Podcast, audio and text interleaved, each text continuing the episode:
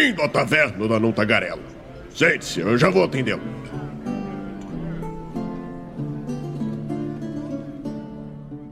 Aí, agora sim, estamos ao vivo em mais uma live aqui no Movimento RPG. Seja muito bem-vindo à nossa Twitch, sou Douglas Quadros. Muito boa noite para quem tá aí no chat com a gente. Eu quero que esse povo que tá no chat com a gente, que eu, eu sei que você tá aí, manda um alô, tô aí no chat com a gente, fala assim, beleza? Porque é importante pra gente saber que a nossa audiência está conosco e também pra Twitch contabilizar o seu view. Se você não comenta, a Twitch fala assim, é bot. E você não quer ser um bot pra Twitch, vai por mim. Bom, é, galera, hoje nós vamos falar aqui com o Miguel Beholder. Manda um alô pro pessoal aí, Miguel, que vocês já conhecem. Tá com E o pessoal, bom, é, já nem preciso ficar me apresentando, né? Ah, tem o pessoal escuta gravado, né? E o pessoal, aqui é o Miguel Beholder. Ansioso. e também estamos aqui com o Lucas Gandra. Gandra? Gandra? Gendra? Lucas? Gandra, Gandra. Gandra. Olá, olá, boa noite, pessoas. É, aqui sem câmera E sem áudio. por causa de alguns problemas técnicos. O áudio dele tá picotando só pra mim ou pra vocês também? Pra mim, picotou também. Picotou, tá, tá travando muito? É, é, assim, aqui sem câmera e com problemas técnicos.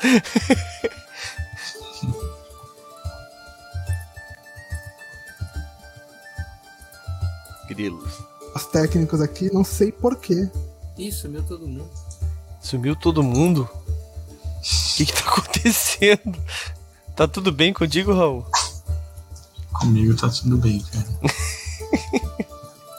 Bom, tentem resolver aí, Miguel. Miguel, tá vendo a gente ou não? Pô, agora eu tô, tô. Eu tô vendo vocês todos. Ô Miguel, encerra os torrents aí e outras coisas mais que a tua internet tá indo, mano. Tá com um delay muito grande. Aí me entregou pra caceta agora. Esses downloads de livro pirata aí que eu sei que tu faz. Bah, que sacanagem, já pensou? O cara trabalha no meio. Não, pera, pera, cara. Vai dar. Pronto, é isso. tá Garantiu minha. pra você? Eu te ouvi de boa agora. Agora eu ouvi de boa. Quer dizer, o final não, mas tudo bem. Fala, Bel, boa noite, seja bem-vindo aí. Puxa uma cadeira. Bom, gente, vou começando aqui porque a gente também. Eu não sei porquê. Eu vou fazer o jabá enquanto vocês tentam resolver os seus problemas técnicos. Lembrem-se que qualquer coisa que vocês usem na banda, tanto de upload quanto download, pode refletir aí na câmera e no áudio de vocês. Então, de- encerrem outros processos aí enquanto isso. Ah, bom, mas hoje nós vamos falar aí então, como eu disse, com Miguel Beholder e Lucas Gandra, que são escritores, né, que fazem parte do projeto Noites na Serra do Mar, que é um financiamento coletivo que tá rolando de um livro de RPG totalmente brasileiro, galera. É, e, cara, tá muito da hora. Já bateu 60. Eu a última vez que eu tinha visto, né? Que faz alguns dias, já, já tinha batido 60 e poucos por cento. Quantos por cento já bateu, Miguel? Só pra gente se atualizar aí. Vamos em 66. Ses- 66, então voltou. Que eu tinha visto. Não, tá em 68%. Então foi erro visual meu. 68% no. Se, se tu sabia, por que, tu perguntou, Douglas? Não, eu tava abrindo enquanto isso, enquanto eu perguntei, eu fui confirmar, entendeu? Vai que ele tinha um número na cabeça. Bom, mas tá aqui. Teve mais apoio depois da última vez que eu olhei. Ah, boa, perfeito. É isso aí, galera, tá certíssimo. E, bom, é... e é isso, galera. A gente vai falar sobre esse RPG, o que, que ele é, o que, que ele não é, né? E também falar um pouco sobre os processos de financiamento coletivo, que a galera sempre tem muitas dúvidas e sempre pergunta bastante. Eu deixei o link no chat para você conhecer o projeto aí, tá? É, vocês já acompanham bastante conteúdo do, do Miguel aqui no Movimento RPG e ele é o escritor, é o principal escritor, né, Beholder? Eu tô enganado. Eu sou escritor de, vamos dizer assim, metade do material é meu, metade é do Lucas. Então eu tenho o bruto e ele vai pegar o bruto e vai estragar inteiro, em outras palavras. Entendi. Beleza. Exatamente. Então aí, galera. Então o, o Lucas, pra mim, a primeira vez. Tem um em Y da minha tela, olha lá, Raul. Parece que a minha camiseta tem. Eu vou fazer uma camiseta Lore em Y. ok. Bom, desculpa, gente, meu TDA atacou aqui. É. E hoje nós vamos. Eu não me lembro o que eu tava falando. Ah, tá. É, o Miguel você já conhece, o Lucas eu estou conhecendo hoje juntamente com vocês, mas nós vamos trocar uma ideia então sobre esse RPG para você apoiar e ajudar nós a termos mais esse RPG na nossa biblioteca. Beleza, galera? Uh, antes de começar esse papo, que eu tenho certeza que vocês vão curtir bastante, eu tenho que fazer os recados rápidos aqui do nosso patronato, galera. Patronato do Movimento RPG é a forma mais barata de você. Mais barata, não só, né? Mas a mais fácil, provavelmente, de você conseguir livros de RPG. Sim, livros físicos, acessórios de RPG, entre outras coisas, tá? A partir de 5 reais você se torna um patrono do movimento RPG e com isso você começa a concorrer aos prêmios do mês, entre outras coisas, né? O patronato de 5 reais você ganha acesso ao grupo secreto, ao one shot dos patronos, que inclusive provavelmente vai ser nesse próximo final de semana, o primeiro one shot dessa nova leva que nós vamos fazer, que vai ser de Terra Devastada, perdão, de Savage Worlds, não vai ser de Terra Devastada provavelmente, não sei, talvez, quem sabe. É, e o seu personagem na Vila de MRPG para participar das votações. Uh, também, a partir de 15 reais você começa a ganhar mais premiações e todas essas recompensas, né, estão descritas aí no link que eu vou mandar agora do patronato, movimentorpg.com.br barra patronos. Mas eu sei que vocês gostam muito dessas recompensas, mas o que vocês mais gostam mesmo, eu sei muito bem o que, que é, que é o concurso chave premiada que dá sete prêmios atualmente, que são um livro físico de RPG que normalmente é um livro ofertado por alguma editora parceira. Nós já demos Shadowrun, Sexto Mundo, que nem saiu ainda a impressão. Nós já demos é, Bestiário Folclore Brasileiro. Nós já demos. Eu tô falando só dos financiamentos coletivos, tá? Que também era financiamento coletivo. Blades in the Dark, que também era financiamento coletivo. O que mais, Raulzito, que era financiamento coletivo? Brancalônia, que era financiamento coletivo. O que mais, Raul? Pensei. Ah, me ajuda. Me ajuda, Raul. Poxa. Tá aqui, ó. Todos os prêmios, inclusive, estão nessa página do Patronos também. Você consegue ver quem ganhou, o que, que ganhou. Também tá tudo aí. Mas a gente já deu livros também que não estavam em financiamento coletivo, né? Starfinder, Império de Jade, é, Ceifadores do Valpasso, Arquivos Paranormais do Valpasso, entre outros mais. Tem muito livro que a gente já deu, tá? Então, um livro normalmente ofertado por alguma editora. O segundo livro pode ser de RPG ou pode ser um livro de romance. E o deste mês, eu vou revelar aqui em primeira mão para vocês que o livro que vou dar este mês é uma raridade da minha biblioteca pessoal, tá? Olha só o que que é. Ele é um livro de RPG, ao mesmo tempo que ele não é um livro de RPG. Mas vocês vão entender o que eu tô dizendo. Saca só. Conhece, Raul? Pô, tu vai dar o livro de Nod, cara. Isso aí eu queria ganhar. Nossa, livro de Nod. É o livro de Nod, tá? Esse tá novinho. Eu falo na minha biblioteca pessoal porque eu tenho dois, tá? O meu está aqui, ó. O meu acabadinho tá aqui, né? Acabadinho porque tem essas lombadinhas machucadas. Esse está zero bala, tá bom? Ó, as páginas são branquinhas ainda, ó. Tem até o cheirinho de novo ainda, tá? Então, este aqui é um oferecimento do Movimento RPG, tá? É o segundo livro que nós vamos dar este mês, um livro de Nod. Agora eu não posso misturar. Não, mas é fácil saber qual que é o meu, tadinho. Bom, então são dois livros, esse é o segundo livro. Além disso, nós damos também todos os meses uma camiseta ofertada pelo pessoal lá da Bar do Shop, que é uma camiseteria muito bacana. Tem várias estampas que são de RPG, galera. Tem estampa nerd, tem estampa de jogos, de mitologia. Tem muita coisa bacana. E tudo isso você consegue comprar mesmo não sendo patrono, obviamente, e ainda consegue com 20% de desconto utilizando o nosso cupom Movimento RPG 20. Então, se você não puder ser patrono agora, mas está precisando de uma camiseta, vai lá e compra com 20% de desconto. Tem camiseta de 50 e poucos reais, com 20% de desconto de 50. Se fosse 10, dava 5, dá 10 pila, sai por 40 e poucos reais uma camiseta, gente. Tá valendo muito a pena. Aproveitem, tá? Que não sei por quanto tempo mais essa promoção vai durar, tá bom? Uh, as camisetas, inclusive, eu acho que. Não, não tô com a camiseta, eu tava usando esse final de semana. Mas eu... as camisetas da Bardo são excelentes, galera. Não tem etiqueta atrás, o que é muito confortável, de verdade. A malha também é muito boa. Raulzito tá aí. Não me deixa mentir, né, Raulzito? É verdade. Sempre muito hábil com as palavras do nosso Raulzito. Aí, ó, o Raul tá até com a É camiseta. verdade. Ai, ai. Bom, também damos todos os meses um kit de miniaturas ofertados pelos nossos amigos queridos, lindos, maravilhosos da Hero Maker Minis, que você pode é, acompanhar aí pelo Instagram, tá bom? E também ah, eles fazem a miniatura que você programar pelo Eldritch Foundry é o nome do, do programa. Você manda, entra lá, cria o seu personagem, manda pra eles e eles imprimem pra você pelo Eldritch Foundry. São representantes oficiais. Além disso, eles também têm um acervo. Você pede o catálogo e eles mandam pra você o acervo ali. E se você falar que veio do Movimento RPG, você ganha 10% de desconto, galera. Entre em contato com eles lá pelo Instagram deles, tá bom? Ah, e por fim, né, nós também temos uma parceria.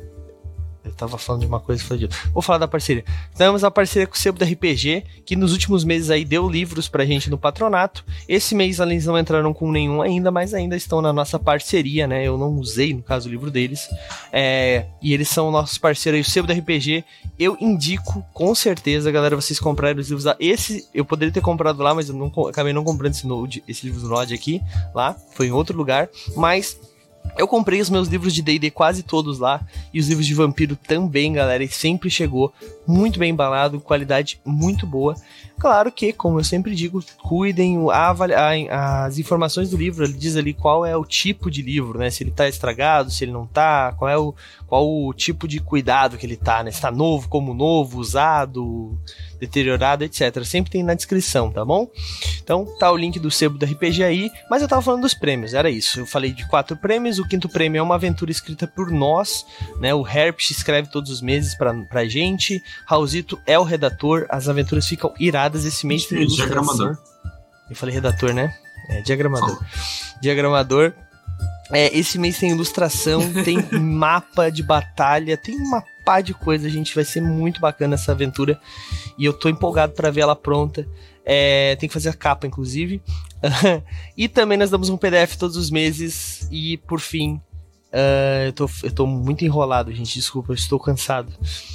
e por fim, nós damos também um quadrinho, tá bom? Coitado. um quadrinho aí, tipo, na parceria do Movimento RPG com a Universo Fantástico ou com a Ultimato do Bacon. Essa semana estou fechando as nossas premiações do mês, então essa semana ainda devo anunciar quais são os prêmios para o patronato do mês de novembro, né? Como sempre, fazemos o nosso concurso de sorte no primeiro dia do mês, na primeira taverna do mês e né? Vamos ver então quem será o vencedor. E a primeira taverna do mês vai ser no dia 3 de outubro. Então, é isto. Falei do patronato. Se eu não convenci vocês hoje, eu talvez não tenha convencido mesmo, porque eu tava bem enrolado, gente, desculpa. Mas eu vou deixar o link aí no chat. A partir de 5 reais você já concorre a tudo isso e ganha um monte de prêmio, galera. Vale a pena. Pronto. Já vale vai- mesmo, porque eu apoio patronato e já ganhei livro, recentemente camiseta. Então é, é tudo tudo. É verdade. É verdade. Bom, vamos lá então para a nossa conversa, né? Vamos falar sobre Noites na Serra do Mar. Primeiro, eu vou começar com o Miguel, né? É, cara, tu é maluco, assim? O que que tu tava fumando na época? O que que te deu escrever um livro assim, com todos os projetos que eu sei que tu tem? Começa por aí, eu te conheço já, então vamos começar por aí. Cara, a culpa é inteiramente, exclusivamente de Lucas Gandra. É, é tudo, a culpa é toda dele, tá ligado? A ideia, a loucura, um livro sem mecânica, só com conteúdo imersivo, tudo. Toda essa ideia maluca é dele. Eu sou uma vítima, eu fui convencido, fui manipulado. e quando eu percebi, eu já estava fazendo. É basicamente isso. Entendi. Lucas, então explica pra É gente. aí. verdade, é verdade. Explica pra gente aí de onde surgiu essa ideia, mano. Porque, poxa. É, cara.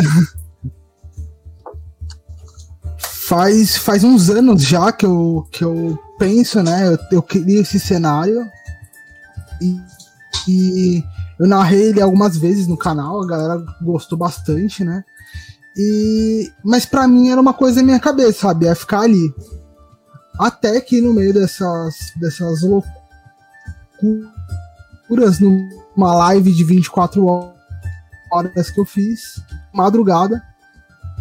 É, e aí o Miguel tava na mesa. E aí, pós-sessão, numa alucinação, eu perguntei se o Miguel tava afim de participar do projeto e começar a escrever o livro e tal. O Miguel tava no frenesi do jogo e topou. E aí, pouco tempo depois, a galera entrou, né? A galera do, do canal. Exato, exato. E aí a galera do canal comprou a ideia muito rápido, sabe? É, o pessoal entrou na, na pilha e aí a gente começou a colocar para fora tudo que tava meio que na minha cabeça, assim, naquelas maluquices.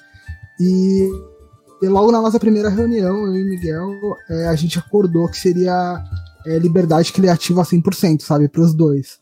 É, por mais que eu tivesse idealizado o, o, o cenário, é, a ideia era que a gente dividisse totalmente sem ter um peso maior para um ou para outro.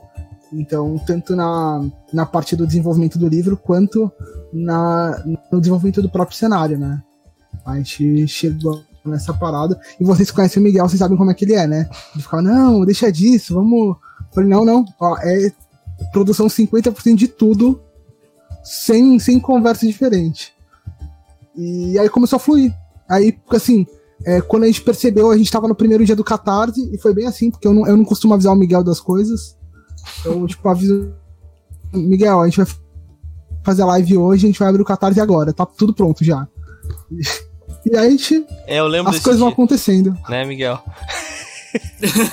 pois é. Mas foi basicamente isso. É, o Miguel, o Miguel chegou assim, então, eu vou lançar um livro. Eu falei, que? Como assim? Tu vai lançar o livro? Não falou nada. A gente precisa fazer uma resenha, pelo menos, falar alguma coisa no site. Não, mas é, eu acabei descobrindo, tipo, meio que. eu fiquei tipo, claro, é um atropelo. Tá ligado? É. Não, aconteceu tudo muito rápido. O Lucas é insano, completamente maluco. Assim. bom, que bom que deu certo, né? Que bom que tá dando certo, né? A gente vê que é um projeto é, como é que eu posso dizer? Ele é um projeto relativamente. A meta dele não é absurda, né? Isso é ótimo, né? Mas também ele atingiu um público muito rápido, né? E com, a gente tem bastante tempo ainda, com certeza vamos ter metas extras. Então já dá pra ver que a galera realmente curtiu a parada. Eu achei isso muito legal. Muito legal mesmo, cara. Parabéns. Mas. É, Vamos começar então a. Raul, se tiver alguma dúvida, por favor, pode me interromper, como tu sempre faz, tá bom? Mas vamos começar a falar sobre. Eu nunca te interrompo, Douglas. Exato. vamos começar a falar sobre o livro mesmo, né? Noites Mas eu posso te interromper se for necessário. Só se for necessário, exatamente, Paty. É... Maravilhoso. então, Noite na Serra do Mar, cara. A gente sabe que é um cenário de horror. Eu até eu tô fazendo o jabá dele desde que eu descobri que ele existe, basicamente, né? E, cara, o que que eu tô falando dele, né? Eu vou falar minha sinopse, daí vocês dizem quanto disso eu inventei na minha cabeça, enquanto disso é real, tá bom? O que que eu, eu explico pra galera que é um RPG?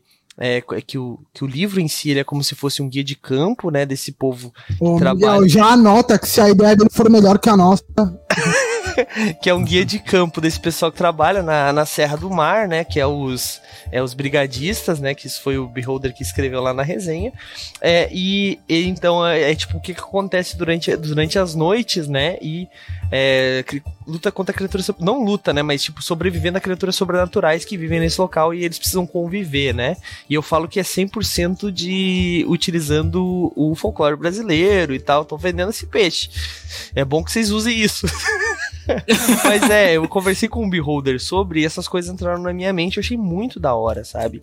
É uma parada meio de investigação, né? É horror mesmo, né? Não é tipo, a gente não vai lá pra matar os bichos, né? É meio que sobreviver. Ou tô enganado completamente. Vai lá.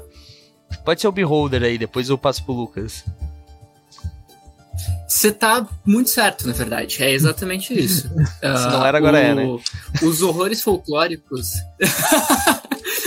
o, os horrores folclóricos, eles não, não são o único tema que a gente aborda, mas a gente queria muito que tivesse exatamente esse alinhamento que tu falou.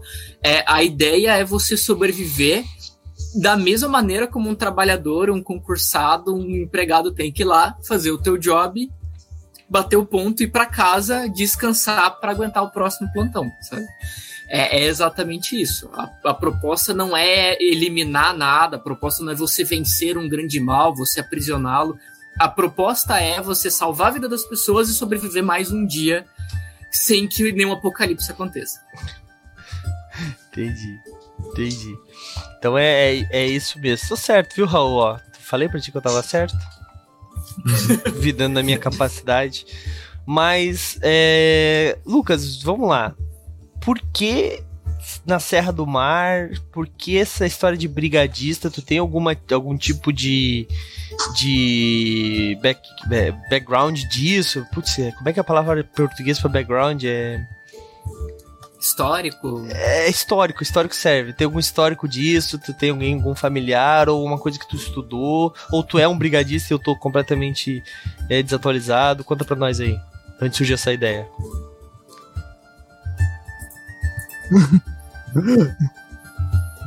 Não. Então, eu, eu gosto muito de, de natureza, assim, né? Eu sempre curti bastante. E a noite na natureza sempre me assustou muito. Então, ficar à noite na mata, fazer trilha de noite, que é uma coisa que eu gosto bastante. O principal motivo pelo qual eu gosto é porque ele me desafia, ele me coloca em xeque ali. E o meu, meu TDAH faz eu ficar imaginando coisas que coisas estão me observando ali, sabe?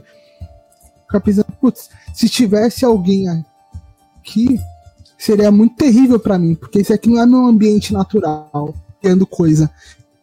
E eu ficar é, assistindo coisas de horror e tal a minha vida inteira, é, eu pensei, nossa, ser um brigadista nesse lugar e ter que lidar com gente inconsequente, além de ter que lidar com coisas né, sobrenaturais, seria terrível. E fora que departamento público. Aí eu peguei tudo que me assusta, que é um departamento público brasileiro, é, coisas sobrenaturais e a noite na mata, e juntei tudo. Entendi. Foi meio que. É, esse foi o feeling para o início do projeto. Entendi, entendi. Pois é, cara. Tipo, é, eu admito que eu gostei muito do tema, tá? É, só tem uma coisa assim que eu, eu. Por que eu gostei tanto do tema também, né? Eu, eu escuto um podcast aí, inclusive recentemente a Bia, a, que jogou com a gente, Raulzito. A Bia, tu conhece a Bia, né? A Bia que jogou com a gente uhum. é Blades in the Dark e tal tava, estava nesse podcast, eu falei, nossa, tu participou lá, que é o Mundo Freak Confidencial, né? O MFC. Eu escuto bastante eles. E eles fizeram alguns. Oi? Que da hora. Não ah, os caras parceiraços. São, são muita gente boa lá. E, cara, e, eles, eles fizeram alguns audiodramas e, tipo, bem nessa pegada, assim, né? Tem aquele do. do, do como é que é o nome, cara? Esqueci o nome. Tem um de brigadista disso, né, também, não tem? Eu tô, eu tô ficando maluco, eu tô sonhando. Eu já tô criando na minha cabeça. Não, tu não tá louco, não. Ele. Pode falar. Exatamente. Pode. Relatos de um. Exato, sabia que tinha.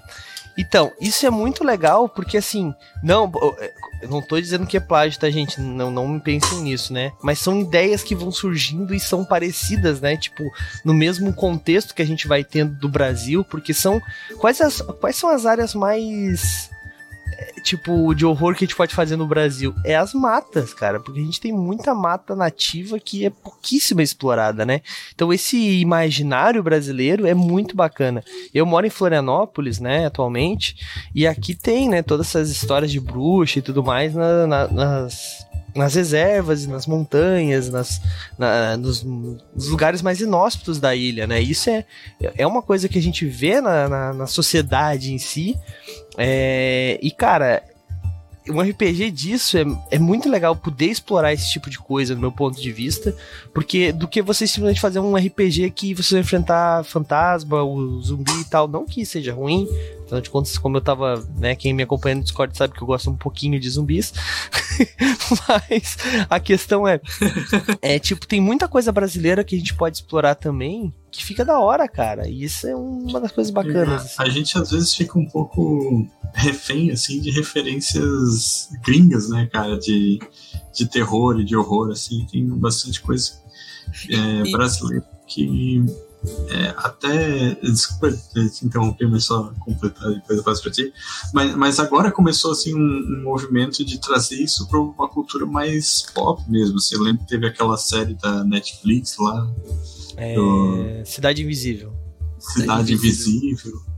né? E, e outras coisas tipo o Bestiário do Folclore, a gente fez aqui a, a, a aventura, então é, é massa trazer isso para uma referência mais próxima da gente. Né?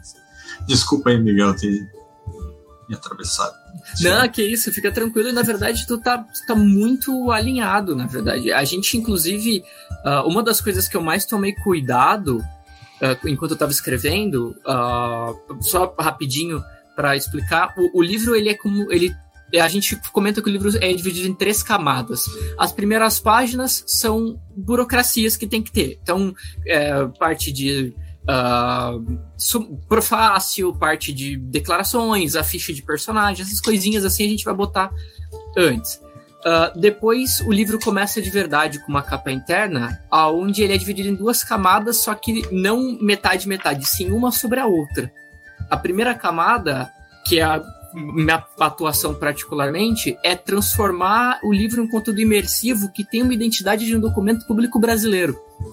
Então, Uh, o meu maior esforço foi tentar escrever um livro, e aí exigências do maluco do Lucas, escrever um livro completamente imersivo, onde eu consigo orientar um jogador ou um narrador sobre aquele conteúdo, mas eu não estou falando com um jogador no texto, eu estou falando com um brigadista. Eu trato ele como se fosse um funcionário público. Então é tipo um guia, uh... é um ah. guia de campo pro cara que vai trabalhar. Então alguém poderia pegar esse bagulho Exatamente. e viver na e trabalhar como isso. Teoricamente, né? Lógico. Não faça, não faça isso em casa, por favor. É, exatamente. Diferente é de uma obra parecida com essa também, que é que é essa aqui, né? Que daí é totalmente cultura pop, né? Uhum. É, o protocolo Blue Hand foi uma das minhas inspirações, inclusive, Sim. tenho aqui. Sim, mas é diferente a parada, né? O esquema, uh... o cara que vai ler ali, ele não vai ver, tipo, falando com um sobrevivente. Não, vai ser o bagulho que o, o, o bombeiro vai receber. O bombeiro, pra falar uma. Porque brigadista Exatamente. é um termo mais, né? Mas pode continuar. Desculpa te interromper. Não, e aí depois vem a camada do Lucas, onde ele. Relaxa. depois vem a camada do Lucas, onde ele pega esse meu conteúdo mega burocrático, e assim, burocrático mesmo. Uh, o primeiro capítulo que fala sobre a questão. Seria, entre aspas, a criação do seu personagem ele é todo um edital de concurso de contratação. Então, como chefe de brigada tem que bolar o, o, concurso de contratação dele. Então, ele é super burocrático, igual você abrir um edital da sua cidade. E aí depois vem essa segunda camada sobreposta, que é do Lucas, aonde ele vem cagando isso, metendo mancha de sangue, amassando página, botando rasura, botando rascunho, que são resultados de brigadistas mais experientes que por trabalharem na área mais tempo, eles foram corrigindo, educando, melhorando, até alterando o conteúdo original burocrático. E aí é o Lucas é quem domina melhor, porque nem eu mesmo vi ainda essa conclusão desse lado do livro. É, tem um material que eu acho bem legal, que ele é parecido... Exato, viu? Pegou alguns spoilers. tem, tem um material que é assim do Star Wars, né? Eu até tenho, tá lá em cima, eu tô com preguiça de tirar Sim. tudo. Que é os, os... O livro do Jedi e o livro do Sith. É, tem do uhum. Sith, tem do, do Manual do Império também, e tem o do Guia do Caçador de Recompensa. Tem os quatro aqui. Não, o, e cada um deles. A Máscara aqui, a edição, ele tem uma ideia parecida um pouco na introdução, assim, daquela ficha lá de como se fosse uma entidade do governo escrevendo sobre vampiros e um, um alcaviano fazendo anotações, cara do lado, assim, tipo, putz, os caras acharam isso mesmo. Coisa idiota, sabe? o, o, Abel perguntou se a primeira camada é teoria e a segunda é prática, para resumir. Uh, basicamente, basicamente a, a, primeira camada do livro seria a teoria, a segunda camada seria a situação na prática, o que, que o brigadista vive na prática. Entendi. É bem isso mesmo. Legal, legal. Mas Lucas, conta pra gente um pouco mais aí o que, que a galera vai encontrar nesses, nessas informações extras mesmo. Até assim, é, Bom, vai lá, porque assim, não vai ter um, um, bestiário, imagino, né? Tipo, no máximo o cara comentando algumas criaturas que podem existir na floresta, coisas do tipo. Porque tu comentou que não vai ter sistema, Miguel comentou que não vai ter sistema, né? Então conta pra gente, Lucas, o que, que a galera pode encontrar nesses comentários.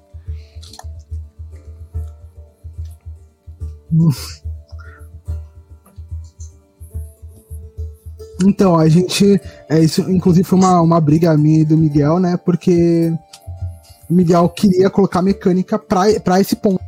Mas a, a gente conseguiu chegar no meio do caminho ali, né? É, de apresentar criaturas que, apare que apareceriam e de uma forma contada pelo brigadista. Então vão ter rascunhos ali, desenhos, sketches, é, como se os brigadistas tivessem colocado. E na parte que o Miguel produz, né? É basicamente o governo colocando meandros para esconder o que teria à noite na Serra do Mar. E aí por cima vem a, as mensagens do brigadista tirando todos esses meandros e jogando na cara dos próximos. Então, é, detalhes sobre trilhas que se movimentam, trilhas que trocam de lugar. Então ele vai lá e anota. Tipo, o Miguel colocar é, uma das funções dos brigadistas é, seria fazer a manutenção das trilhas naturais e artificiais. Aí tem um rascunho dizendo trilhas, as trilhas naturais costumam ser temperamentais. E aí esse temperamental fica a critério do, do narrador, o que, que ele encara como temperamental, né? Mais pra frente tem um relato de um brigadista dizendo que essa trilha costuma mudar de lugar. Aí o narrador pode pegar esse, esse material e comparar ou usando como um viés de confirmação e falando, não, de fato, então a trilha muda de lugar, ou colocando como um conteúdo extra. Então, tipo, a trilha muda de lugar e ela é temperamental. então ela se fecha, ela faz com que as pessoas se percam, enfim. É, aí vai da criatividade da galera.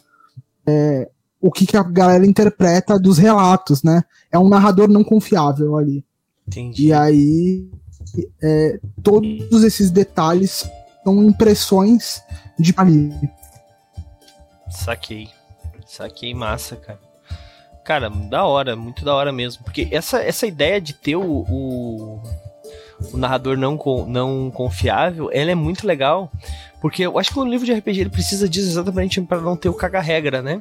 Não, mas no livro, página 47, o advogado de regra, né? Tem tal coisa. Uhum. Assim, pois é, tu entendeu assim, eu entendi diferente e o livro é assim. Quando tu narrar, tu usa dessa forma. E é isso, tá ligado? Então, tipo.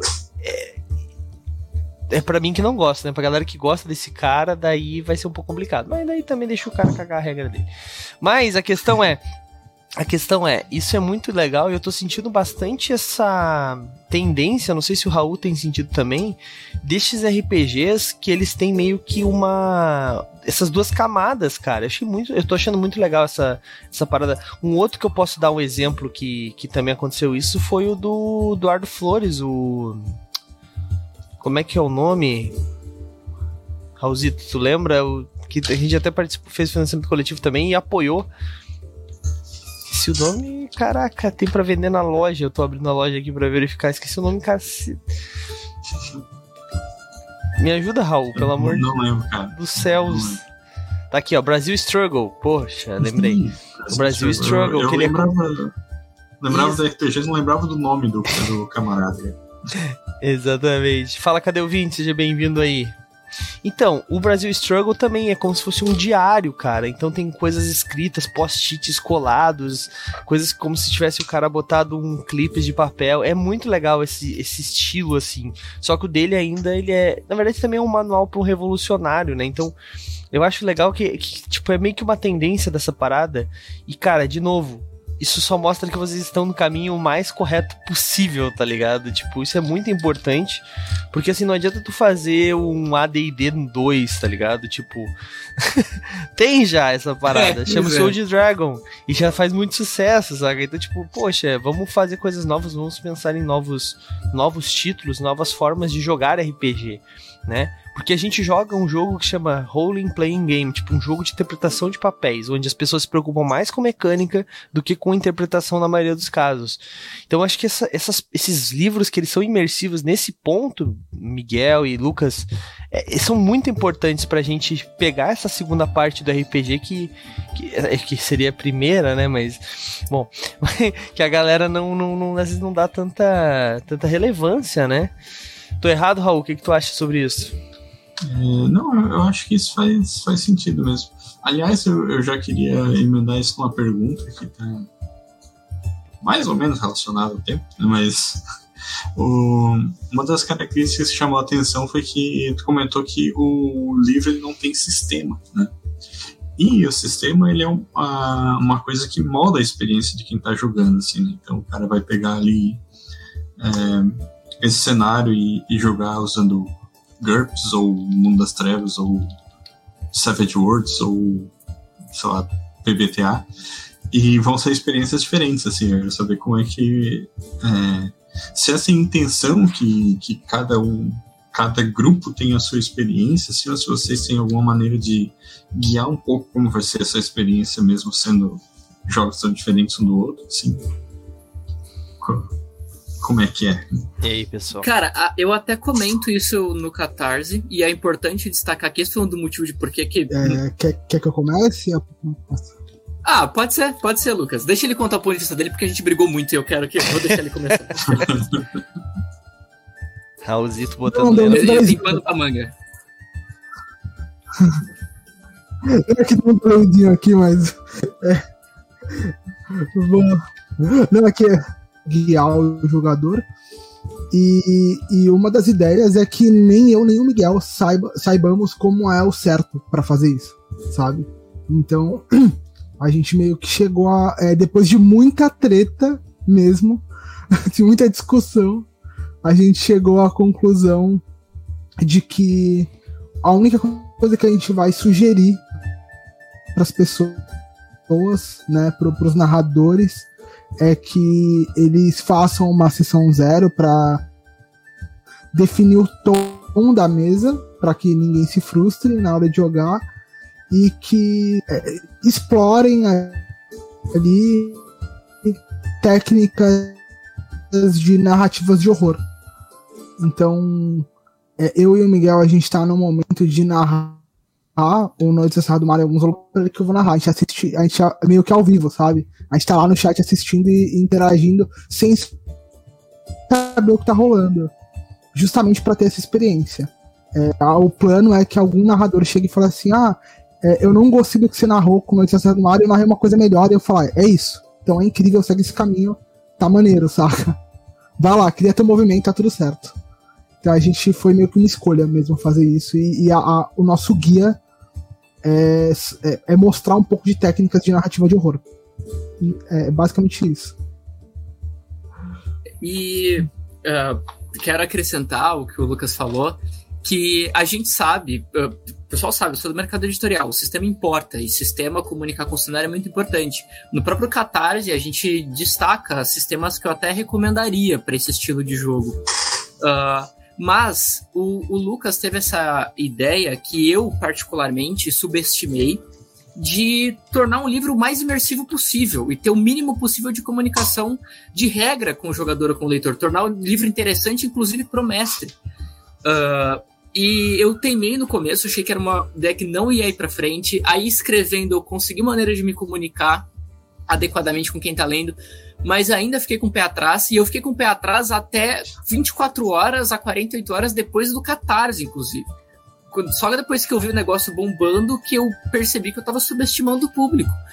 Pessoas vieram falar comigo muito felizes do livro não ter um sistema, porque elas não teriam que aprender mais um conjunto de regras. Elas podem jogar com o conjunto de regras que elas quiserem e adaptar o livro para as regras que elas já conhecem.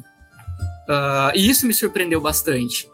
Então, uh, acabei no final vendo como algo muito positivo para a nossa produção. E, é claro, facilitou muito a gente não ter que páginas voltadas só para explicar uma regra, criar uma mecânica do zero e tudo mais. E o Lucas foi muito esperto, porque eu também tinha preocupação com jogadores novatos. Tipo assim, ah, beleza. Mas os jogadores novatos, os caras vão fazer o que se ele não conhece sistema nenhum? E aí o, o Lucas, é, ele lá no Mar de Contos, eles já têm um sistema da casa, de autoria deles, chamado Seis Contos. E aí ele atualizou o sistema para um Seis Contos 2.0 e falou: não, tá tudo bem. Para qualquer nível de recompensa, a gente vai mandar um PDF do Seis Contos 2.0 para a pessoa. Então ela vai ganhar um sistema junto com o livro. Caso ela não conheça nenhum, ela vai ganhar um sistema ali prontinho para ela aprender e jogar. Interessante. Então, ele me ganhou. Respondido, Raul. Não, se por exemplo o Douglas quiser mestrar usando GURPS, vocês não vão ficar ofendidos com isso? Devia ficar desejado, fazer um suplemento de GURPS, já, já me deu ideia. Muito, muito. Eu vou muito, muito. É. Se eu for fazer, Bom, vai ser de uh, Worlds. Eu, eu e o Lucas, a gente também tem. Ofensa pra mim. Ó, viu?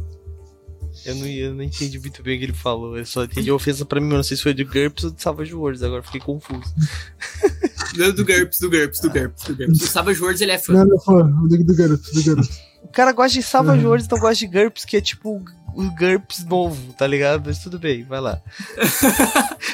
Não, mas assim, de verdade, eu quero ver as pessoas narrando esse cenário em, todos os sistemas possíveis, assim.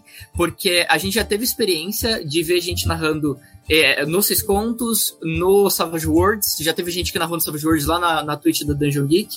O Rose narrou usando Savage Worlds. E é impressionante o quanto as diferentes mecânicas vão pedindo leituras um pouco diferentes do mesmo conteúdo. E a gente achou isso muito interessante. Eu, pelo menos, que, que gosto muito de game design e tudo mais, tô gostando muito de ver ele sendo narrado em sistemas diferentes. Entendi. Legal. Legal. Bom, é... mais alguma dúvida, Raulzito? Mais alguma pergunta aí para eles? A, a, minha principal pergunta é essa mesmo, assim, acho. Questão do sistema. Entendi. Uhum. Tá. Uh, e cara, vamos lá. Agora vamos falar um pouco mais de termos técnicos de RPG. Olha aí, vamos falar a ficha técnica. É, Noite da Serra do Mar, tu falou sobre essa questão do job e tal, a ideia é muito bacana, tudo legal, show de bola. Mas isso qual que é a ideia? É uma campanha? É uma one shot? Histórias curtas? O cara consegue jogar sete anos seguidos esse jogo? Ou é um jogo para entre qual que é o onde vocês encaixam esse esse RPG do ponto de vista de vocês criadores? Claro que se vocês vão falar não, é para one shot, o cara vai jogar uma campanha de 14 anos e vocês não podem falar nada, né? Óbvio. Mas Óbvio. idealmente seria o que assim? Bom, deixa o Lucas responder primeiro. Vai lá, Lucas. Eu, vamos lá, eu é, a ideia dele é que ele seja um, é, é, que seja uma série de one shots que formem uma, uma campanha, né? Então cada noite é uma noite diferente. Né? Você passa 12 horas ali e depois 36 horas na sua casa e aí volta para 12 horas novamente. E aí ser sempre uma aventura que ela nunca seja contínua, sempre seja um desafio novo ali. É, vivenciando aquelas situações, né? Eu não sei se o, se o Miguel chegou a comentar, mas o, os, os jogadores, né, os brigadistas, eles basicamente lidam com regras escritas num, num, num papel na brigada. E aí as regras estão ali, é tipo assim, é, se você virar naquela curva e encontrar uma árvore tal. Corre. Não é mais fácil cortar a árvore o cara não, não inventa. Só faz isso que vai sobreviver, sabe? Aí o cara, não, mas. Cara, tu não meio que lidando com essas burocracias enquanto coisas acontecem. Né? É... E aí encerra a noite. É, se o cara sobreviveu ou não enlouquecer, ele vai pra casa dele. No dia seguinte, noite seguinte, volta novamente. Então, é bem possível que você narre uma one shot isolada ou que você comece a trabalhar os NPCs de uma forma mais, mais pesada, mais dramática ali, tendo que lidar com. É, levando problemas de casa pro trabalho e do trabalho para casa, enfim. Né, vai do, do, narrador. Tem essas duas possibilidades que a gente um. É, é, como a galera chama na ficção procedural, né? O monstro da semana. Se eu puder fazer um, um, paralelo, é isso, o Raul foi no ponto, assim. Eu usaria desde coisas mais sérias, como por exemplo Arquivo X, até se você quiser ir para uma linha mais Gravity Falls, assim. É, o narrador, ele pode usar o que tem naquele livro para ele imaginar um arco grande para o jogo dele. Mas o que o livro oferece de fato é ele conseguir ir jogando com os jogadores deles episódios, one-shots pontuais que vão desenvolvendo aqueles personagens. Uh, eu sou alguém que gosto mais de horror pessoal. Eu gosto pra caramba de horror pessoal, de horror psicológico. Uh, e o, a proposta do livro, ele dá muito pano pra manga, principalmente para os brigadistas. Porque, uh, se você parar pra pensar, essa pessoa ela tá concordando em se empregar no meio do nada, no meio do mato, no emprego noturno, onde ela vai descobrir que corre risco de vida e ela vai continuar voltando todo o plantão.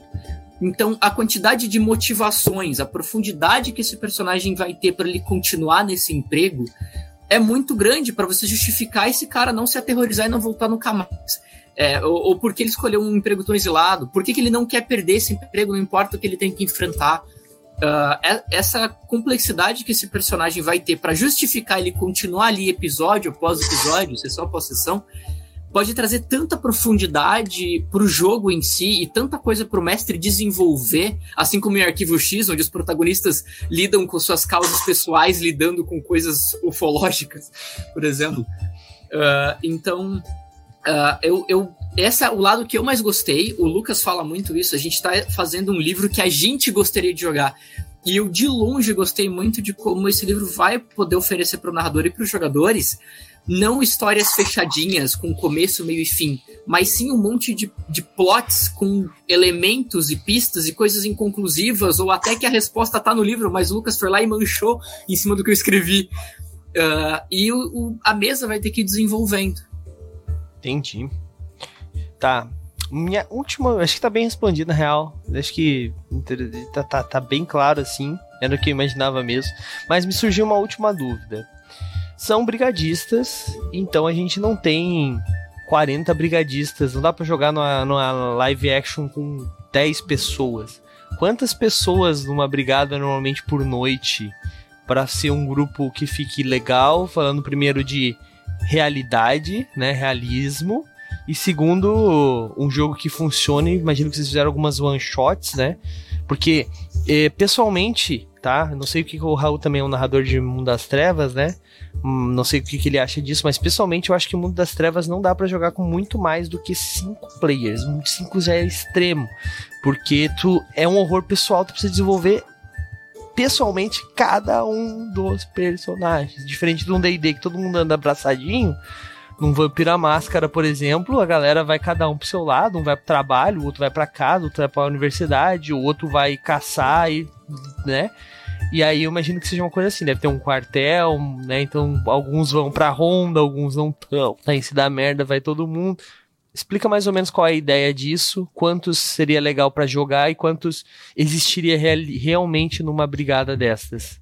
Pode ser o Lucas ou o Miguel que manja mais dessa parte. Na verdade, eu acho que o Miguel manja mais dessa parte teórica, né? Então, Miguel, depois o Lucas fala aí o, a parte do jogo mesmo, pode ser. Uh, o ideal, assim, é realmente um formato bem parecido com o Storyteller. É de 4 a 5 jogadores. O primeiro capítulo que tem esse edital de concurso, ele fala qual, é, indiferente do que a pessoa seja formada, são cinco vagas específicas. E aí tem o cara da saúde, é o cara que opera o rádio, é o cara o mecânico, tem ali as funções mais estereotipadas, que seriam os cargos que nada mais seriam do que as classes. Tá, né? mas eu posso, assim dizer, posso ter quatro que vão mecânicos. todos os pré-requisitos de um, de um grupo. A ideia é que se um cara, se um grupo concordar em criar quatro mecânicos, é aí onde entram os nossos NPCs.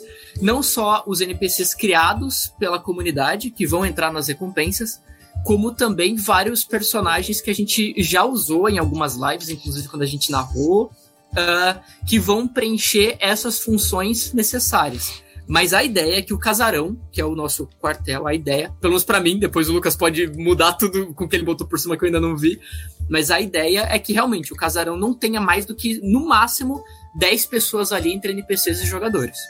É, é, é, por mais que o casarão seja enorme, porque você tem plantões noturnos e diurnos, e diurno a movimentação é muito maior e nada acontece de interessante, é só mais um dia comum de um brigadista, à noite, o próprio casarão tem que virar aquele hospital vazio que eu presencio de madrugada. É aquela quantidadezinha de gente e aquele monte de corredor e cômodo que não tem nada. Ou aparentemente nada. Lucas, quer completar aí? Vamos lá. É, cara, eu concordo muito, é, foi bem isso que a gente, que a gente pensou. Eu acho que, que uma mesa ideal, né, é pra, pra ser jogada ali entre 3 a 6 jogadores. Então funciona bem. E o Casarão é uma das brigadas que a gente apresenta, né? A gente apresenta uma brigada, é o Casarão. mas a ideia é que os narradores possam desenvolver novas brigadas e novas regras e trabalhar todo um, uma lore nova independente da nossa. É, inclusive porque o, o, livro ele retrata uma, um pequeno local da Serra do Mar. Né? A Serra do Mar é gigantesca e ele fala da Brigada 01, que é essa onde ela, onde o quartel, né, se, é chamado popularmente de casarão. E Isso é real, os NPCs que são apresentados ali são de dois, dois pra leva ali, fica nas primeiras 12 horas, as 12 horas seguintes. É, isso é real, isso é real. É, e aí a gente meio que trabalhou assim, né? Essas, esses turnos de 12 por 36. Então a, o, o turno começa às 7 da noite vai até às 7 da manhã. Né, no caso da, de uma brigada, das 6 da tarde até às 6 da manhã. E, e aí na noite seguinte ele não trabalha, trabalha um outro turno. Isso fez com que eu e o Miguel pudéssemos dividir as noites. Então, é, eu trabalho um, um, grupo de NPCs, que é o grupo de NPCs da noite X, formam a, a, a equipe principal da Brigada 01. Então, é, uh, ele é um jogo intimista, né? Um jogo pra, é, de recursos escassos. Pô, pode seguir, pode seguir, Miguel. Não, eu só ia acrescentar que, uh, como ele trabalha essa parada do, do, das rotinas, a gente. O, o, livro ele vai te apresentar limitações. Por exemplo, se você tem uma equipe numa noites pares e outra equipe nas noites ímpares, você não vai conseguir criar uma cronologia com quatro, cinco meses de jogadores jogando no mesmo cenário. Você vai precisar criar a Terra 1, Terra 2, Terra 3. Mas o livro te dá toda uma base para você não ter apenas o casarão, porque uh, a gente trabalha uma região que o casarão consegue cobrir. E isso é ali próximo de, da região de São Paulo. São, e a Serra do Mar, ela é gigantesca, ela pega vários estados brasileiros. Então vão existir outras sedes de brigada que o mestre consegue usar o nosso livro para ele criar a própria e criar uma mais para o sul, uma mais para o norte Essa e criar dúvida. toda a estrutura dele. Essa era a minha próxima dúvida. Eu posso jogar o Noite na Serra do Mar, na Noite na, na Serra de Santa Catarina, por exemplo? Tá ligado? Eu consigo fazer isso? Eu consigo fazer essa adaptação? Pelo jeito, sim, tu acabou de responder. O, o livro, inclusive, deixa bem claro como a linguagem burocrática a própria linguagem digital, o livro fala: é, esta circular se refere apenas à região tal, mas ela, a, as regras delas podem ser aplicadas a, de, aos demais sedes, bases, etc, etc. Uh, o próprio manual na sua linha de, de edital de concurso, ele deixa bem claro que aquilo é um, um livro base para a região do casarão. Ele serve como estrutura para reger as regras de todas as outras bases espalhadas pelo Brasil. Entendi, entendi. Interessante. Raulzito, mais alguma dúvida? Podemos ir para a rodada final. Uh, só fazendo um adendo nisso que tu tinha comentado, o tamanho do grupo, assim, o tamanho do grupo de RPG é sempre uma coisa meio relativa, assim, né? Eu acho muito difícil mestrar um, uma algo desse tipo, assim, que tem uma parada mais terror, principalmente mais terror pessoal, para mais de quatro pessoas. Assim, para mim, quatro pessoas é um, um, bom limite, né? Sim. Mas a, a campanha é, mais legal que eu já joguei na minha vida de Mundo das Trevas foi com seis jogadores. Que, e foi com a Fernanda mestrando, Fernanda minha esposa. Então, é, é, é difícil de defender um ponto só nesse sentido. Né? É. Muito, muito, muito. Que depende dos e, jogadores e graça... também, né? Uhum. Exato. E, e, a graça é essa, o, o, Raul. E assim, eu acho que o, o, o, Lucas, inclusive, foi o que mais me comprou com essa ideia, inclusive da gente não responder tudo com, com o livro. Eu quero ver como a galera vai trabalhar esse livro, entendeu? Eu quero ver a galera pegar o que tá ali, distorcer e criar outros resultados, e criar outros finais, ou gerar outras respostas. Uh, o Lucas mesmo virou, falou assim: então, tal coisa no livro, por exemplo, tal origem de tal horror, a gente não vai explicar. Aí eu falo assim, ué, mas, mas tu sabe o que é? Ele falou, não, não sei, nem cheguei a pensar no que que é. E não precisa pensar nisso também. Aí, vamos ver, vamos ver como é que a galera porque, trabalha isso. Até porque quem já é, se inscreveu em algum edital sabe que é muito confuso e termina a inscrição cheia de dúvida. Exato. Exatamente. Exatamente. Ah, beleza. Show de bola. Bom. E, e o, é, uma das Pode falar, pode falar.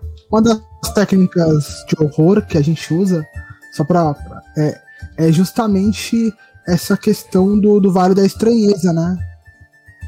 É, a gente usar é. A nossa mente ela busca soluções para tudo. Ela cria padrões. Então, quando algo ou é muito próximo da realidade e não é real, isso gera um estranho pra gente. E quando algo foge do padrão, meio- mesmo que de forma simples, isso gera um, um- um- uma confusão na nossa mente. Então, o fato de não explicar e gerar dúvidas, gerar incômodo, por exemplo, o Miguel, que também é, é um é, meu co-escritor aqui, meu coautor, mostra que o livro Tá cortando muito. Agora deu uma travada violenta. aqui. Violenta. Acho que ele caiu. é, não, Oi, alô? Alô? Tá aí, tá aí, tá aí. ouvindo? Tá ouvindo, sim. Falou do, da parte da, né? da uma estranheza e depois nunca mais a gente ouviu direito. Coautor, eu escutei a palavra coautor e sumiu. Então, é, o lance é gerar essa estranheza Estranho. É, o fato de gerar uma estranheza no, no Miguel, a, a não explicação, né? Essa quebra de padrão é, é a grande questão, né? Essa quebra de padrão que é o, que é o ponto. Então, esse não explicar é o que gera o, o, o- a, a real confusão, né? Entendi, entendi. Não sei como é que tá a net. Não, eu já, já, já- dessa vez foi de boas. É, cara, é isso aí, cara, é muito bom. Mas calma, respirem, vamos para nossa rodada final então, pra disputar a Verneira e trazer a rodada final, porque é o seguinte, tá tarde, a gente já passou do nosso horário, mas a gente atrasou, então eu deixei passar porque eu tô animado com esse jogo de verdade. Raulzito, rodada final, tem alguma dúvida final aí pro pessoal, alguma dica pra quem vai apoiar esse livro? Não tem, não vou deixar nem escolha de não apoiar. É, cara, ah, eu acho que não, não tem mais muito o que ser dito, né? Tem que apoiar e jogar. Tá legal, cara. É isso aí. Se, se sair financiamento coletivo, a gente vai fazer uma live aqui, com certeza. E se não sair financiamento coletivo, a gente vai fazer uma live aqui, com certeza. eu não sei se eu deixei claro, mas. Né, Raul? Se não sair com financiamento coletivo, a gente vai fazer uma mesa e não vamos streamar. Não vamos mostrar pra vocês, exatamente. é. E a gente ainda vai fazer uma taverna falando sobre as experiências da mesa e como foi maneiro e a galera nunca vai poder saber o que aconteceu. Mas tenho certeza que a galera vai conseguir, que a gente vai conseguir bater essa meta. Mas, Raul, faz a tua pergunta aí. Ou dica. Não, não, não tem pergunta. Tem alguma dica então pra galera aí? Por que que tu acha que a galera deve apoiar então? Vai lá. Eu, eu falei já, porque é massa. Porra, Raul, me ajuda, Raul. Me ajuda a criar conteúdo, Raul. Cara, eu amo como o Raul é pontual, cara. É maravilhoso, velho. Eu amo. Às vezes, às vezes eu tô ouvindo um podcast, eu tô ouvindo um podcast e tô lá no meio da cozinha, sabe, fazendo não sei o quê. E aí o Douglas entra no monólogo, tá, tá, tá, tá, tá, não sei o que, Raul. Aí, tipo assim, eu tô meio distraído, Raul. É. Aí eu, ele me traz de volta, tá ligado? Eu começo a rir sozinho. muito bom, cara. Muito bom. É bem isso mesmo, né, Raul? É isso aí, cara. Então tá, então beleza. Então vamos lá. Lucas, aproveita que a tua internet deu uma, uma andada aí. Rodada final, então, por que a galera tem que apoiar o Noites na Serra do Mar antes de fechar 30 dias ainda? Porque eu quero ver o que, que vai ter aí de. Vocês já liberaram as metas extras ainda não, né? Não tem todas as metas extras ali ainda, né? Eu tô ficando louco. A gente tá mantendo a de 20 mil em oculto. Tá. Essa a gente tá estudando. Só, só tem uma oculta. Só tem uma Tá, oculta. então, então vamos lá. Mas, mas fala aí, por que, que a gente deve bater essa meta de 20 mil então? Boa.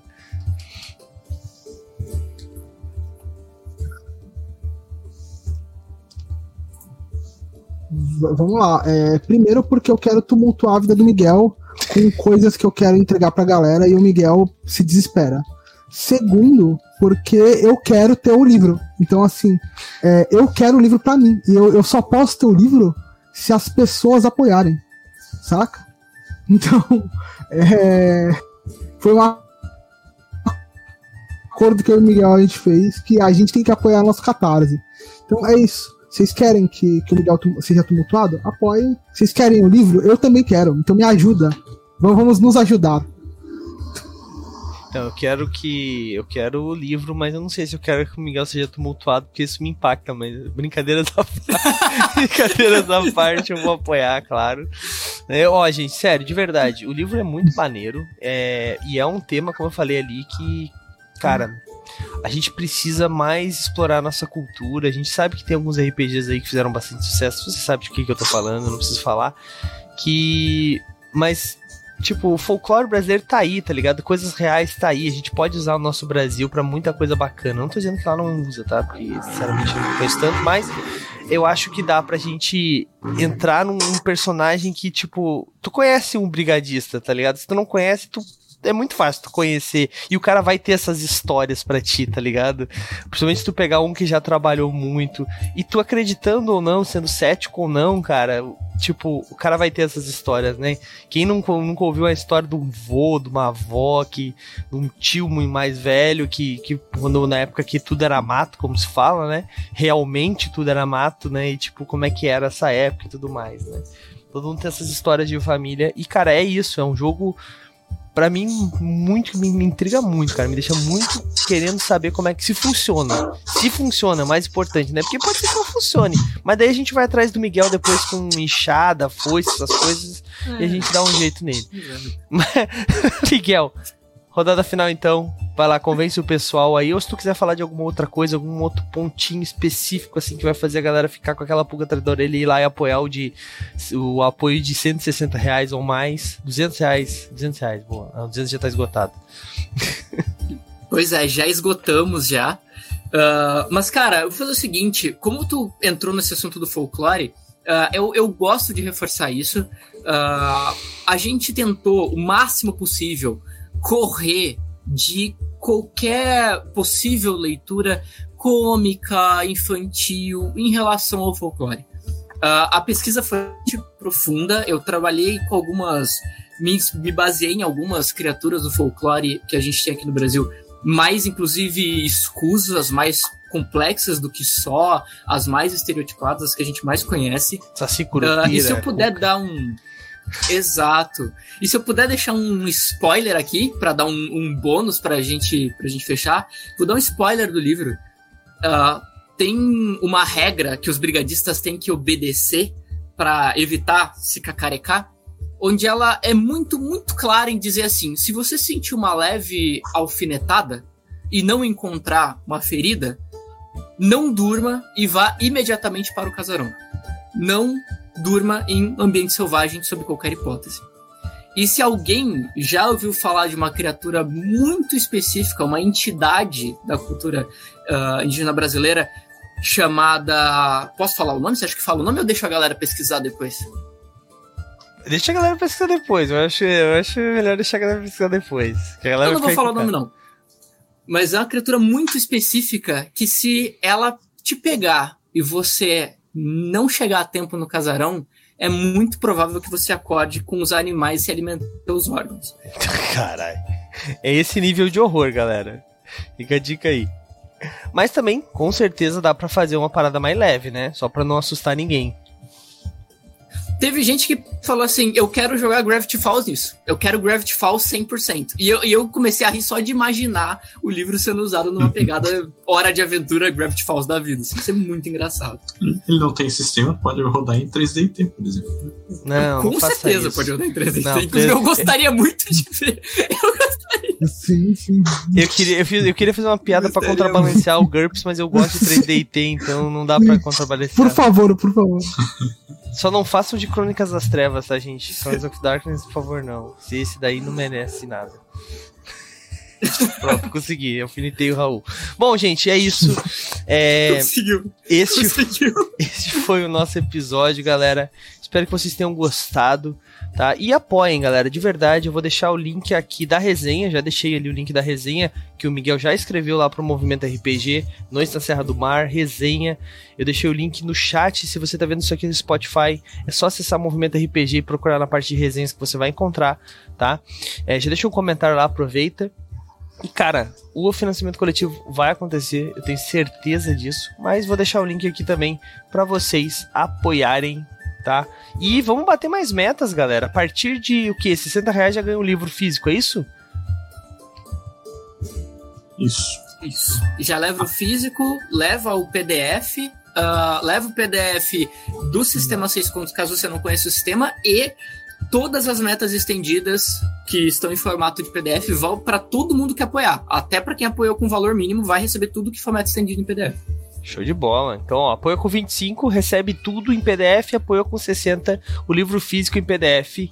Aliás, perdão, o livro físico e em PDF. É, arrumei.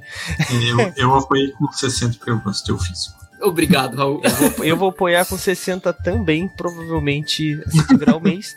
Yes. Mas mas, né, vamos lá. Talvez o movimento RPG não tenha uma edição aqui que dê mais livros. Bom, depois a gente vê isso. Galera, é isso então. Vamos fazer. Eu, eu falaria para fazer jabá, mas Miguel, tu pode fazer o teu jabá aí de repente? Uh, bom, se eu, aí eu, nos outros lugares você tá fazendo jabá do movimento RPG, né? Agora. Até o, recentemente eu comentei sobre a parada com o Val Passos que o pessoal perguntou. Uh, então eu vou deixar o jabá de outro projeto. Uh, que é o Capa Cósmica Live, lá onde eu narro com a galera que produz os RPG comigo. Uh, é, twitch.tv barra capa cósmica, capa é o meme com dois P's, cósmica com K, uh, pra me ver narrando, me ver narrando no nosso YouTube do Capa Cósmica, já narrei Noite na Serra do Mar, já tá lá o vídeo, você quer assistir uma mesa de Noite na Serra do Mar, vai lá no YouTube do Capa Cósmica, assiste e tira suas próprias conclusões do que você achou da sessão. Da hora. É isso aí, é isso aí. Link, pode mandar o link no chat ali, Beholder. Aproveita. Opa, pra já. Lucas, quer fazer algum jabá também aí pra galera conhecer teu canal? Vai fundo. Vamos lá, vamos lá. É, então, eu só queria fazer um convite pra galera. Quinta-feira agora é, vai ter Noite da Serra do Mar, ao vivo lá na twitch.tv barra Mar de Contos. Então você pode interagir com a gente lá, ver a galera, a galera jogando. E e é isso. Chega lá, tumultua com a galera, a galera tá sempre causando no chat. E quinta-feira, às 8h30. 8h30 começa a sessão. Raul, algum jabá pra fazer? Cara, eu vou fazer uns, uns jabás rápidos e, e terminar aproveitando para fazer um anúncio de utilidade pública, né? Mas, enfim, jabás rápidos. É... Falei de Vampiro à Máscara, eu escrevo sobre Vampiro à Máscara no, no Movimento RPG, então vou deixar o link para o último texto que saiu sexta-feira sobre Carne Size. Vou deixar o link também para um outro podcast que eu faço também no Movimento RPG, o Quimera de Aventuras, que a gente fala sobre Sandman. E aproveitar para fazer a chamada para quarta-feira, eu estou mestrando Space Dragon aqui na nossa guilda dos guardiões. E um anúncio de utilidade pública que eu queria fazer, eu, eu, eu já fiz é, uma outra vez, né? Falar de terror de verdade aqui, que é, são as, as eleições que estão vindo por aí, né, cara? Então. Vamos encerrando mais um episódio aqui do Momento RPG, nossa brincando. Eu sei que, eu sei que é a ah, partidário. Assim, é, eu não, não. Não vai ser um anúncio partidário, óbvio, né? Esse não é o propósito do movimento RPG. Eu não quero ensinar ninguém a votar. Mas, assim, é bom falar que a gente falou de RPG que o sistema ele molda a experiência de jogo, assim como as leis eleitorais moldam, moldam a maneira como a gente se relaciona com a nossa democracia, né? E principalmente nas eleições legislativas, esse ano mudaram algumas regras, né? Então vou é, deixar uns links ali para o site da Câmara, câmara.leg.br, não sei se é assim que se pronuncia, é, falando como essas leis mudaram, como se calcula a distribuição das vagas. É bom lembrar que nas eleições para legislativo, nas eleições de, de deputado federal e estadual, quando tu vota no candidato, o teu voto vai primeiro pro partido e depois pro candidato. Então saiba quem são os outros candidatos do partido em que tu tá votando. É, isso é uma coisa muito importante que muita gente esquece. E eu vi algum, algumas propagandas de deputado federal que as pessoas estão ou omitindo o partido na propaganda ou então deixando, tipo, muito pequeno, assim, sabe? Isso eu, eu particularmente acho uma sacanagem do caralho, sabe? Porque tu vai votar naquele cara, às vezes o voto nem vai para ele, sabe? Então, enfim, vou deixar esses links aí para quem quiser se informar mais a respeito disso. E é isso, votem com consciência, porque, é, enfim, isso é uma coisa que impacta todos nós. Exatamente. Eu só queria dizer que eu achei lindo o comparativo entre, tipo, as leis são as regras da vida. Eu achei, foi, foi, cara, isso foi, por favor, transforme isso num post, porque foi bonito pra caramba. Assim. Show de bola, galera. Então é isso, voto inconsciente. A gente vai ficando por aqui, mas amanhã eu vou estar jogando o Enigma do Sol Oculto a partir das 9 horas aqui no Movimento RPG. Eu prometo para vocês que eu vou jogar dessa vez, não vai acontecer nada, eu espero, mas vai rolar, tá bom? Então a partir das 9 da noite estarei jogando aqui com vocês. Então entrem e conversem comigo. E Amanhã, quarta-feira, a partir das 9 da noite, teremos Guilda dos Guardiões com o Raulzito narrando Space Dragon. Então, se você quer ver o que é um medieval com futurista, vem na quarta. Beleza, galera? A gente vai ficando por aqui. Eu tô escutando uma gritaria lá pra você saber o que tá acontecendo. E a gente. que eu falar isso? Fiquem aí que eu vou fazer agora, gankar algum canal, fazer uma raid para vocês continuarem vendo RPG. Valeu, pessoal. Até mais. Até amanhã. Fui. E aí, você gostou? Acesse todas as segundas às 20 horas twitch.tv barra mrpgoficial.